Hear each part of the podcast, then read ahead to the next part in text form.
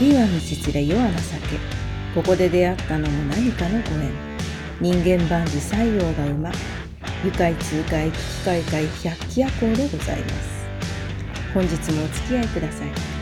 アーバンシャーマンポッドキャスト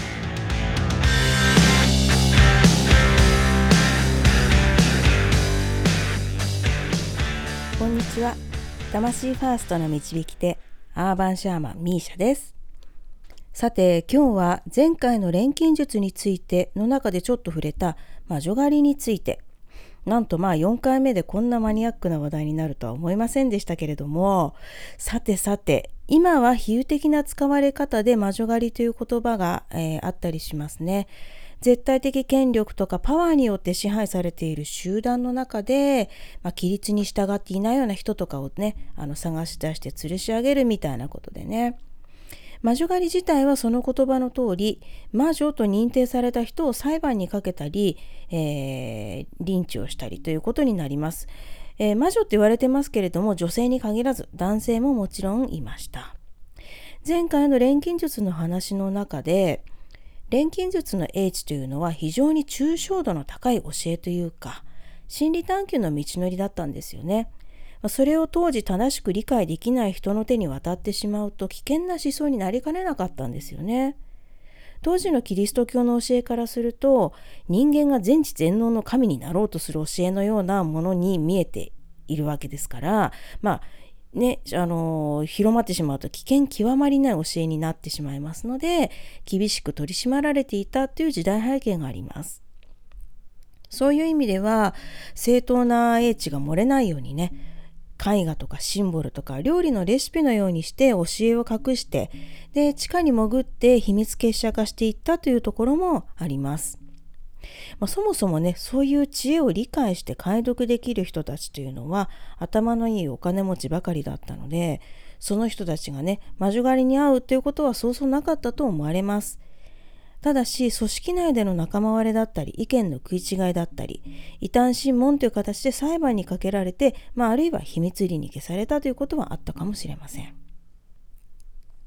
さて魔女狩りですけれども15世紀から17世紀ぐらいの頃がピークだったと言われています。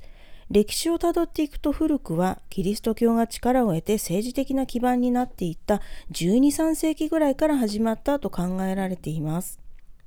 その頃はね、キリスト教が権力を持って私力、私利私欲に走ったね、まあ、聖職者の腐敗時代って言われる時代なんですよね。異端審問という形でジャンヌ・ダルクのような裁判を取る形っていうのももちろんありましたし、まあでもほとんどがろくな裁判もなしに処刑されていったっていうこともあるんですよね。当時大きな勢力を持っていたのはローマカトリック。例えばカトリッ区にはいくつかの修道会に分かれてたりしますので、まあ、違う修道会のやり方の方に行ってしまいそうな人をね捉えてもこちらの修道会にとどませるとどまらせる目的だったりとか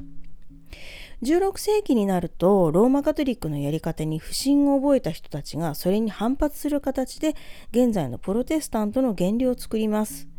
当時民主を支配して私腹を肥やしていた聖職者にとってはねプロテスタントのね登場っていうのはもう驚愕だったわけですよね。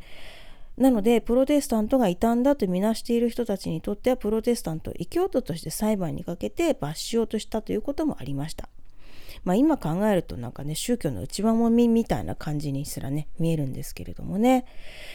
ちなみにカトリックとプロテスタントの違いですがカトリックはキリスト教会派の中で最も古いローマ教皇をトップに据えた宗派です。総本山はバチカン。シスターとか神父さんとか、えー、つまり修道女とか修道士がいてでいろんな修道会があってねで戒律があって、ね、修道女とか修道士である限りは結婚ができません。プロテスタントはその中でも、えー、多様なあの宗派がこう分かれていったりするんですけれども総本山というのがないんですよね。で牧師さんがいてで家庭とか家族が共同体の基本なので牧師さんはあの結婚して家庭を持つことができます。大まかに説明するとそういう違いがあります。でさて、えー、魔女狩りに話を戻しますが魔女狩りの対象になったのは当時のキリスト教の教えやルールに合わないことをしている場合シャーマンとかジプシーのような自然信仰を持ってたりとか占い師の場合だと先生術以外は全部ですね悪魔のささやきだって言われていたんですよね先生術以外は。なので、まあ、禁じられていたので、まあ、そういう人たちも魔女狩りの対象になりました。あとは女性なのに賢い人たち。まあ、現代から見ればただの差別なんですけれどもでも当時の男性からすると女性に力を持ってほしくなかったわけなので女性性とかね女性の知恵というものは封印させられていた頃です。直感とかそういう目に見えない力をねちょっとでも持っているようだったらすぐに魔女扱いになっていたので、まあ、男性のそのやり方だったりとかにね、あのー、反発したりとかするともうすぐ魔女扱いだったりとかそういうこともあったそうです。でまあそういうしたそういうようなねあの人たちというのは悪魔と契約した異端者というふうに考えられていたんですね。ジャンヌ・ダルクもそんな感じのところがありました。彼女は15世紀の人なんですけれども、フランスの片田舎のね、読み書きもできない農民の娘だったんです。で、ある日お告げを聞いたのをきっかけにね、まあ、当時イングランドに占領されていたフランス領を奪還して、で、まあ、シャルル7世を即位させたということで有名になったんですよね。しかしそれ以降ね紆余曲折あって、まあ、フランスとイギリスの間の取引とかに使われたところもあるんですが、えー、最終的に魔女裁判にかけられたという経緯があります。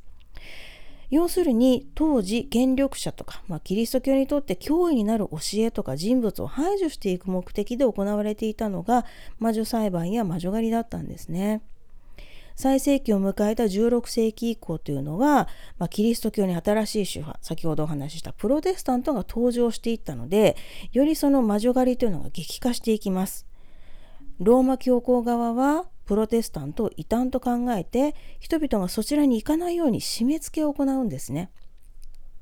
恐怖によって統治するってね宗教がそんなことしてどうするっていう話なんですけれども、まあ、そういうねあの当時、まあ、あの宗教自体がま政治を司っていた部分もあったので、まあ、そういう締め付けのせいもあってですね、まあ、庶民の中で魔女狩りが激化していきます。